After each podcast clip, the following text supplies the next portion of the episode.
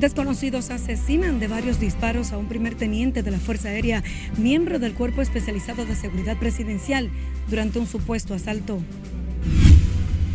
Esta persona pierde la vida a causa de varios impactos de bala. En Santiago, gatilleros matan hombre había llegado de Estados Unidos a celebrar el Día de las Madres junto a su progenitora. Unidades de bomberos y del Sistema Nacional de Emergencias 911 buscan a un hombre que desde ayer se presume se lanzó al Mar Caribe. Francisco ayuda a seguir trabajando en la campaña.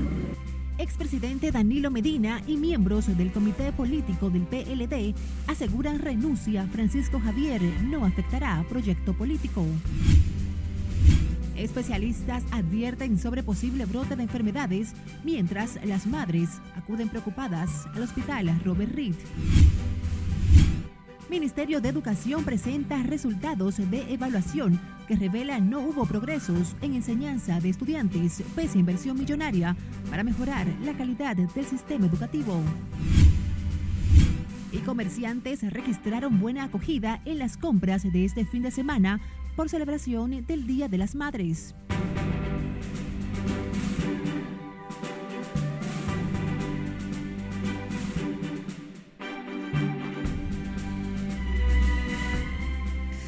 Muy buenas tardes, el lunes 29 de mayo. Agradecemos el que nos acompañen en esta apertura de la primera emisión de Noticias RNN. Graciela Acevedo les acompaña.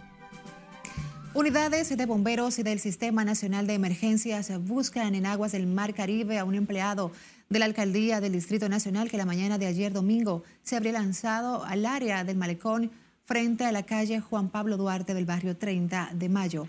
Nuestra compañera Siledis Aquino desde el malecón de Santo Domingo nos amplía. Adelante Siledis, cuéntanos. Muchísimas gracias, así es. Justo en esta área del malecón habría grabado Carlos Alberto Sánchez un video que envió a sus familiares. El baño infinito para partir de esta tierra. Los buzos, bomberos y unidades del 911 permanecen en la zona de búsqueda en la que pretenden integrar los equipos de drones y lanchas. No, que eh, el hermano mío me llamó esta mañana a las 7, me dijo que que el hermano de nosotros había desaparecido ayer a las 9 y que no, no aparecía. Carlos Sánchez, de 57 años, también dejó en su casa una carta de despedida cuyo contenido no ha sido dado a conocer. Cuando llegaron al apartamento encontraron una carta en la mesa donde él se estaba despidiendo. ¿Qué dice la carta? No sé, porque yo no he visto la carta. También en el área del malecón a la altura del 30 de mayo fue encontrada entre las rocas la camisa y el celular del hombre que labora en el ayuntamiento del Distrito Nacional.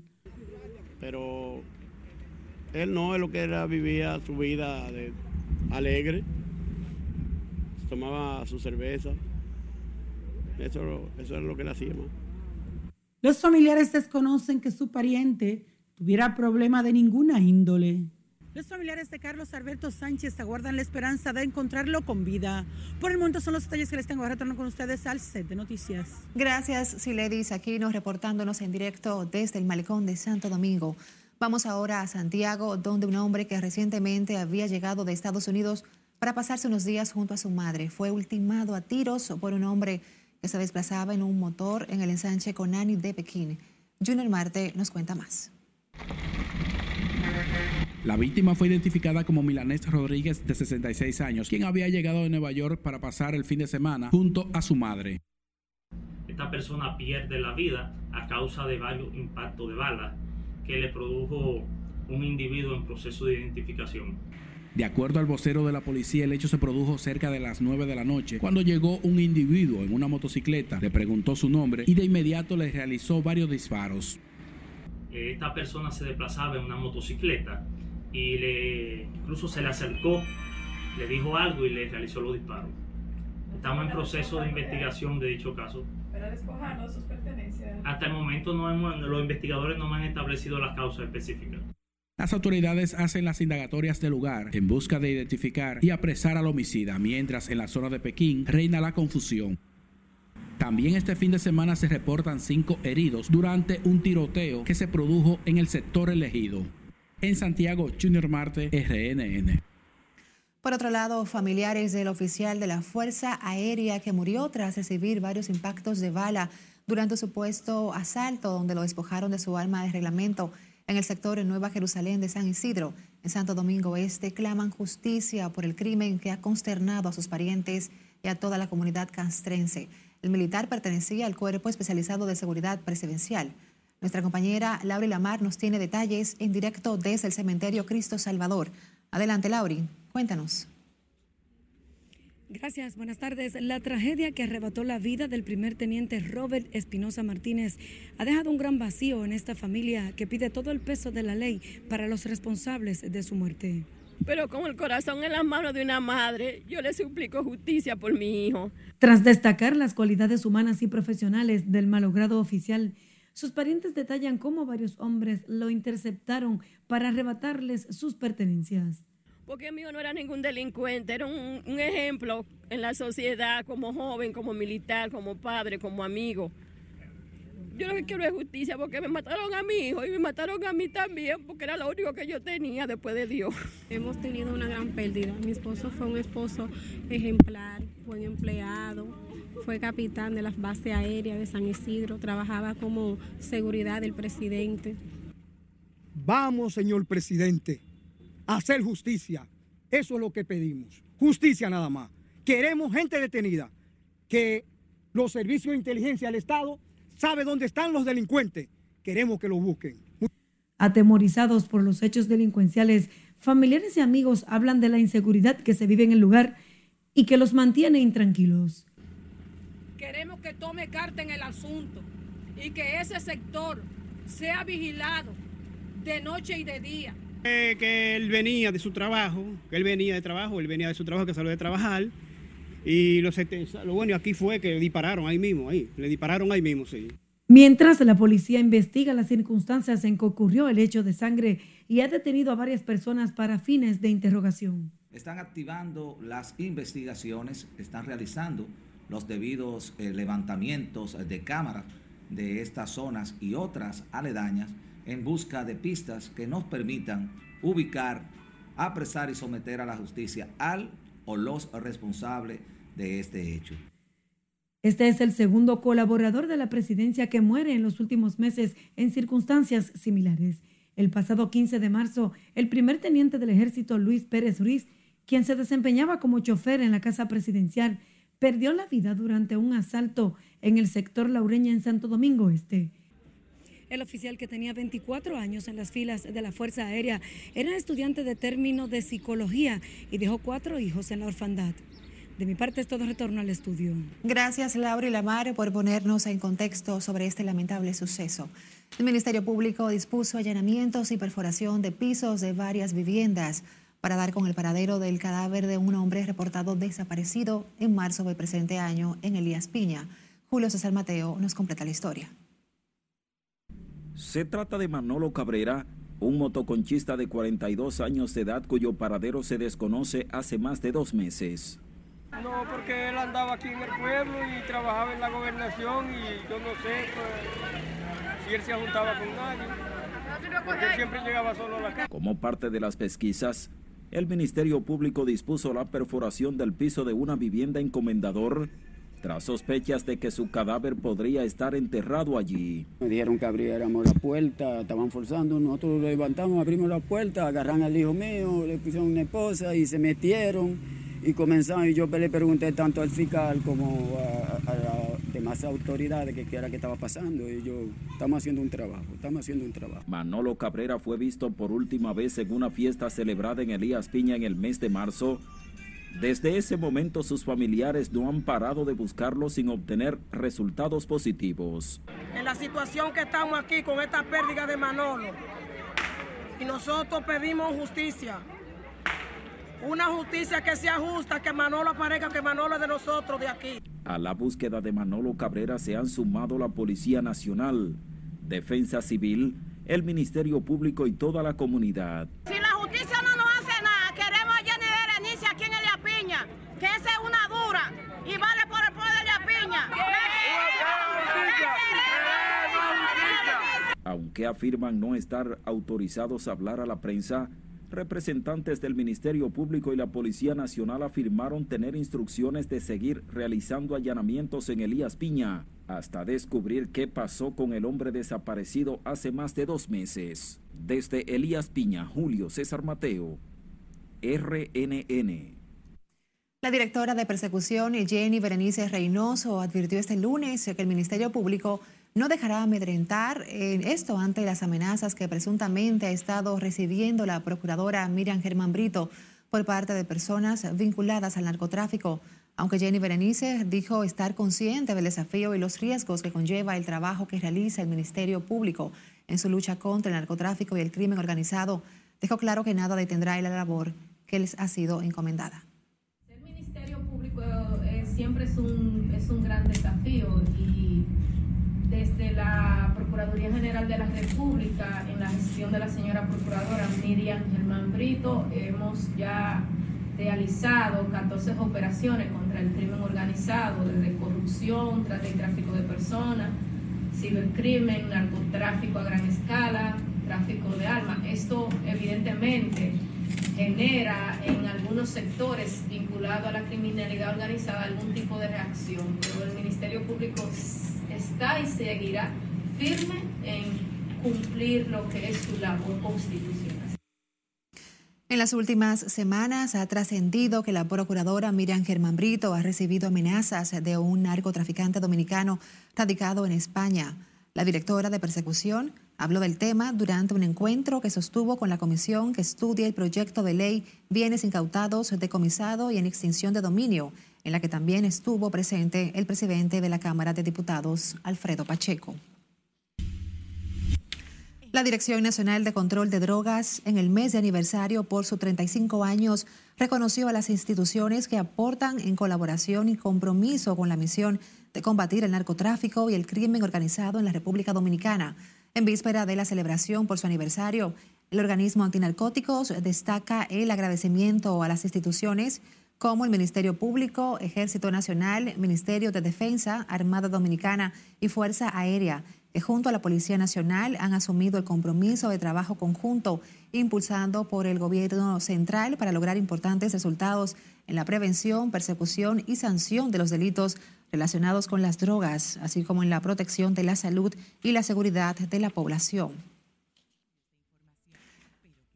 La Policía Nacional, por otro lado, identificó a una persona sospechosa de agredir el pasado 30 de abril al reportero gráfico Guari Cuevas, quien recibió una pedrada en la cabeza a manos de un limpiavidrios y fue amenazado con un arma blanca cuando realizaba imágenes para un reportaje de RNN. La mujer, cuya identidad no ha sido revelada por el cuerpo del orden, fue detenida para continuar con el proceso de sometimiento judicial por el altercado que se registró en la intersección de las avenidas John F. Kennedy y Máximo Gómez en el Distrito Nacional.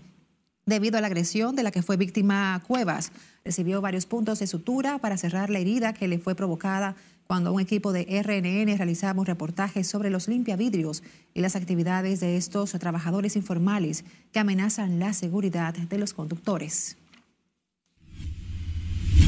Nos vamos a comerciales, pero al volver, la advertencia de los especialistas por enfermedades que podrían dejar las inundaciones de las lluvias.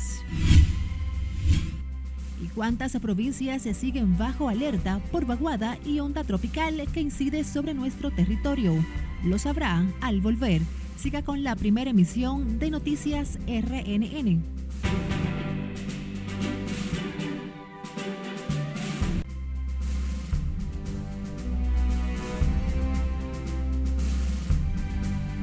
Abrimos panorama internacional con Estados Unidos. Conmemora este lunes el Día de los Caídos una fecha donde se honra a todas las personas que fallecieron al servicio de las Fuerzas Armadas de ese país. Cesarina Ravelo nos amplía este y otros temas en las internacionales. Inicialmente se incluía solamente a los que murieron durante la Guerra Civil, librada desde 1861 hasta 1865. Sin embargo, luego de los conflictos bélicos posteriores como la Primera Guerra Mundial, se usó este día para recordar a todos los héroes que dieron su vida en combate para defender a su nación. Esta conmemoración suele comenzar en el Cementerio Nacional de Arlington, Virginia, con un discurso en honor a los caídos por parte del presidente de turno, en este caso Joe Biden, y se extiende a los demás campos santos donde descansan otros héroes fallecidos. El presidente dominicano Luis Abinader felicitó al turco Recep Tayyip Erdogan luego de que las autoridades electorales de ese país lo declararan ganador por un nuevo periodo de cinco años, tras contabilizar los votos emitidos este domingo cuando se celebró la segunda vuelta en Turquía. El actual mandatario representó la boleta en la Alianza Popular, logrando imponerse con el 52,9% de los votos sobre su opositor, Kemal Daroglu, del partido Alianza de la Nación, que solo llegó al 47,91% del apoyo electoral en la segunda vuelta. El presidente del gobierno español, Pedro Sánchez, anunció este lunes el adelanto de las elecciones generales en España al domingo 23 de julio, tras el mal resultado de su formación, el Partido Socialista, en los comicios municipales y regionales del domingo. Pedro Sánchez, en una comparecencia en Madrid, explicó que la convocatoria formal de las elecciones será publicada este martes. El gobierno del presidente salvadoreño Nayib Bukele anunció que lanzará una ofensiva contra los remanentes de las pandillas para evitar su reagrupación. La Casa Presidencial informó que el mandatario se reunió con su gabinete de seguridad, donde se acordó la decisión que despliega las Fuerzas Armadas y la Policía Nacional Civil por todo el territorio salvadoreño a realizar operativos de intervención en las comunidades, registros preventivos y verificación de documentos a fin de capturar posibles miembros de pandillas. Al menos 40 personas muertas en medio de los enfrentamientos entre las fuerzas de seguridad y combatientes rebeldes en el remoto estado nororiental indio de Manipur. Las manifestaciones violentas estallaron a principios de mayo, lo que ha provocado desplazamientos masivos de ciudadanos mientras las fuerzas de seguridad asesinaron unos 40 combatientes durante la represión de este domingo. Al menos una persona murió y 14 resultaron heridas en un tiroteo cerca de un bar en Río Piedras, San Juan, Puerto Rico. El hecho ocurrió en el local de un restaurante que en la noche funciona como bar donde se presume se estaba celebrando un cumpleaños. Corea del Norte está dispuesto a llevar a cabo una cumbre bilateral con Japón, pero con la condición de que Tokio deje de estar encadenado al pasado. El vicecanciller norcoreano Park Sang-hil argumentó que no hay razón para que la República Popular Democrática de Corea del Norte y Japón no puedan reunirse. El presidente de Uganda, Yoweri Museveni, promulgó una ley que castiga la homosexualidad con pena que van desde decenas de años en prisión hasta la pena de muerte. La presidenta del Parlamento, Anita Amok, declaró que las autoridades del país prestaron atención a las preocupaciones del pueblo y han legislado para proteger la santidad de la familia. A pesar de que el presidente quería eliminar la opción que convierte la homosexualidad agravada en un delito de muerte, los legisladores impusieron condenar a muerte y cadena perpetua a los homosexuales reincidentes. En las internacionales, Cesarina Ravelo, RNN. Seguimos ampliando otras informaciones. El expresidente Danilo Medina y miembros del comité político del PLD aseguraron este lunes que la renuncia de Francisco Javier García como jefe de campaña de Abel Martínez no afectará el proyecto político de esta organización con miras a los comicios del 2024. Margaret Ramírez se conversó también con el renunciante jefe de campaña del PLD y nos tiene los detalles en directo. Adelante, Margaret, cuéntanos. Gracias, así es. Muy buenas tardes. Para el expresidente Danilo Medina, la unidad del Partido de la Liberación Dominicana no está en juego, a pesar de la salida de Francisco Javier García como jefe de campaña de Abel Martínez. O sea, el Partido de la Liberación en este momento, ¿cómo está, presidente? Medina, quien también declinó la posibilidad de asumir la coordinación del candidato presidencial dijo que García Fernández seguirá trabajando en el equipo del aspirante. pero, Francisco, Javier no se ha ido del PLD. Pero de la campaña. Bueno, pero no se ha ido del PLD. Francisco Javier, el proyecto, presidente? Francisco Javier va a seguir trabajando en la campaña. No hay problema. No hay problema. No creo que sea una, una decisión que vaya a impactar, yo diría, de manera categórica lo que es el trabajo que debe hacer el partido para que volvamos al poder en el 2024. La unidad del partido no está en tela de juicio. Ustedes verán que el partido va a salir más unido que nunca y yo no tengo dudas, voy a reiterar lo que había puesto en un tuit, que el mejor de todos los tiempos va a pedir la bola para cerrar lo que queda del tramo. Aunque se aleja de la campaña presidencial de Martínez, Francisco Javier García aseguró que seguirá trabajando de la mano con el equipo estratégico del Partido Morado. Lo que viene es una tarea fuerte de trabajo político y obviamente nosotros nos vamos a integrar, tal como le expresé al compañero Abel Martínez cuando le entregué nuestra carta de renuncia, le dije que con el apoyo mío podía seguir contando y que en los próximos días iba a hacer una especie de evaluación para ver cómo hacemos la reinserción. Ya estaremos participando esta semana en la comisión de estrategia del partido. Aún queda la vacante del jefe de campaña de Abel Martínez, aunque ya el PLD sí designó a Roberto Rodríguez Marchena como nuevo jefe de comunicaciones del candidato. Francisco Javier García dijo que las diferencias que motivaron su salida de la campaña de Abel Martínez también las tuvo con otras que dirigió. Es todo lo que tengo por el momento. Retorno contigo al estudio. Gracias por estos detalles, Margaret Ramírez. Fueron expuestos los restos de uno de los fundadores del Partido de la Liberación Dominicana y ex rector de la Universidad Autónoma de Santo Domingo, José Joaquín Vido Medina, quien falleció la noche de este domingo a los 92 años. A la funeraria Blandino de la avenida Abraham Lincoln han acudido dirigentes de su partido y de la Fuerza del Pueblo desde tempranas horas de este lunes a solidarizarse con sus deudos.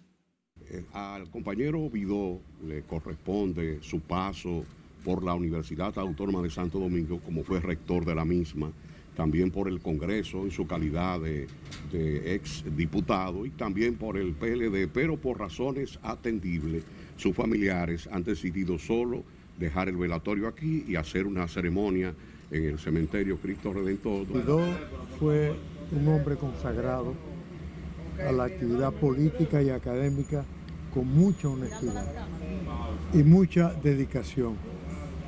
Es una figura a emular Realmente su legado es un legado de moralidad y de entrega. El presidente de la República, Luis Abinader, también lamentó el fallecimiento de José Joaquín Vidó Medina, asegurando que dejó al país un importante legado como ciudadano íntegro y honesto. Los restos de José Joaquín Vidó Medina serán eh, sepultados al mediodía de este martes en el cementerio Cristo Salvador, Cristo Redentor. Cambiando de información, el Ministerio de Educación presentó este lunes los resultados de la evaluación diagnóstica nacional reveló no hubo progresos en la enseñanza de los estudiantes, cuyos procesos de aprendizaje siguen siendo significativamente bajos pese a la inversión millonaria para mejorar la calidad del sistema educativo. El informe también indica que durante la pandemia se registró una significativa pérdida de aprendizaje en niños y niñas del primer primario y de secundario. Scarlett Guichardo nos amplía.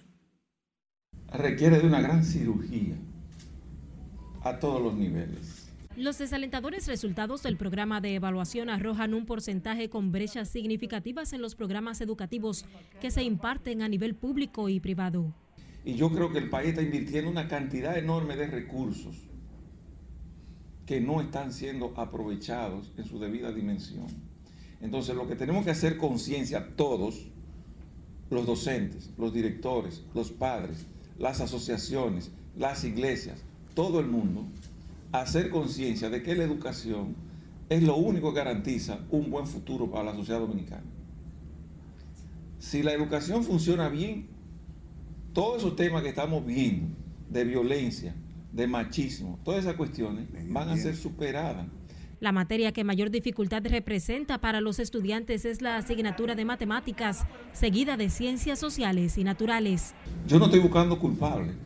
Lo que estamos procurando es que todos nos hagamos responsables del resultado. Se trata de una realidad que, de acuerdo con funcionarios del Ministerio de Educación, obliga a redoblar los esfuerzos para alcanzar mejores niveles de aprendizaje. Esto amerita eh, una investigación, digamos, más profunda, ya eh, inmersiva en el centro educativo, para ver si realmente de esos errores dependen de que el estudiante no esté aprendiendo bien, que no tenga acceso a recursos, digamos, o si hay una influencia, digamos, de, de la preparación del docente. Para primaria, los resultados se agrupan en tres rangos de desempeño, satisfactorio, aceptable y elemental. En el caso de las pruebas diagnósticas de secundaria, la categorización son satisfactorio, aceptable, elemental y bajo. El Ministerio de Educación utiliza tres tipos de evaluaciones para verificar el proceso de aprendizaje de los estudiantes en el nivel primario y secundario. Al hacer una comparación entre los resultados de la evaluación del año 2019, el Ministerio de Educación no registra mejoras ni avances en las estadísticas. Es Carelet Guillardo, RNN. Comerciantes de la avenida Duarte percibieron por primera vez después de la pandemia un dinamismo en las ventas que caracterizan el Día de las Madres. Tras pasar un balance por el comercio de este día, valoraron el flujo de las ventas, aunque resaltan que no han podido superar los números prepandemia. Sin temor a equivocarme, te puedo decir que anduvimos por un 20% por encima del año pasado y eso es considerable, ya que post pandémico no habíamos tenido ningún movimiento en actividades de madre, ni Black Friday, ni San Valentín, ni padres. Esta ocasión sí subió el flujo de público, aún no igualamos lo que fueron los movimientos prepandémicos. Este fin de semana, cientos de personas acudieron a las tiendas en busca de un presente para agradar a sus madres. Y en zonas comerciales como la Avenida Duarte, se espera que el dinamismo en las ventas continúe en los, en los días que resta del mes para las compras de este último minuto. Ahora hacemos nuestra segunda pausa. Antes queremos invitarles, como siempre, a que busquen nuestro usuario arroba noticias RNN y nos siga. Por supuesto, puede enviarnos también sus denuncias a través de nuestro WhatsApp 849-268-5705.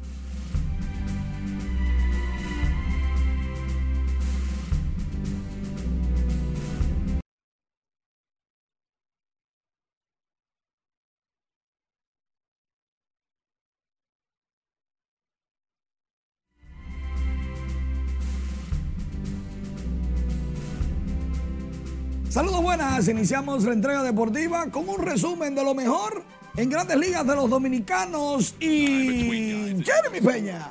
Conecta cuadrangular que la mandó el morro de Montecristi, su número 8 de la campaña 30 de por vida Jeremy. En ese partido Cristian Javier ganó su sexto juego, mejorando su efectividad a 2.97, 88 picheos, 46 strikes para el derecho dominicano de los Astros. Por otro lado, J. Roy Show, Julio Rodríguez conectó su cuadrangular número 9 de la campaña, tiene 37 en su joven carrera, 356 pies.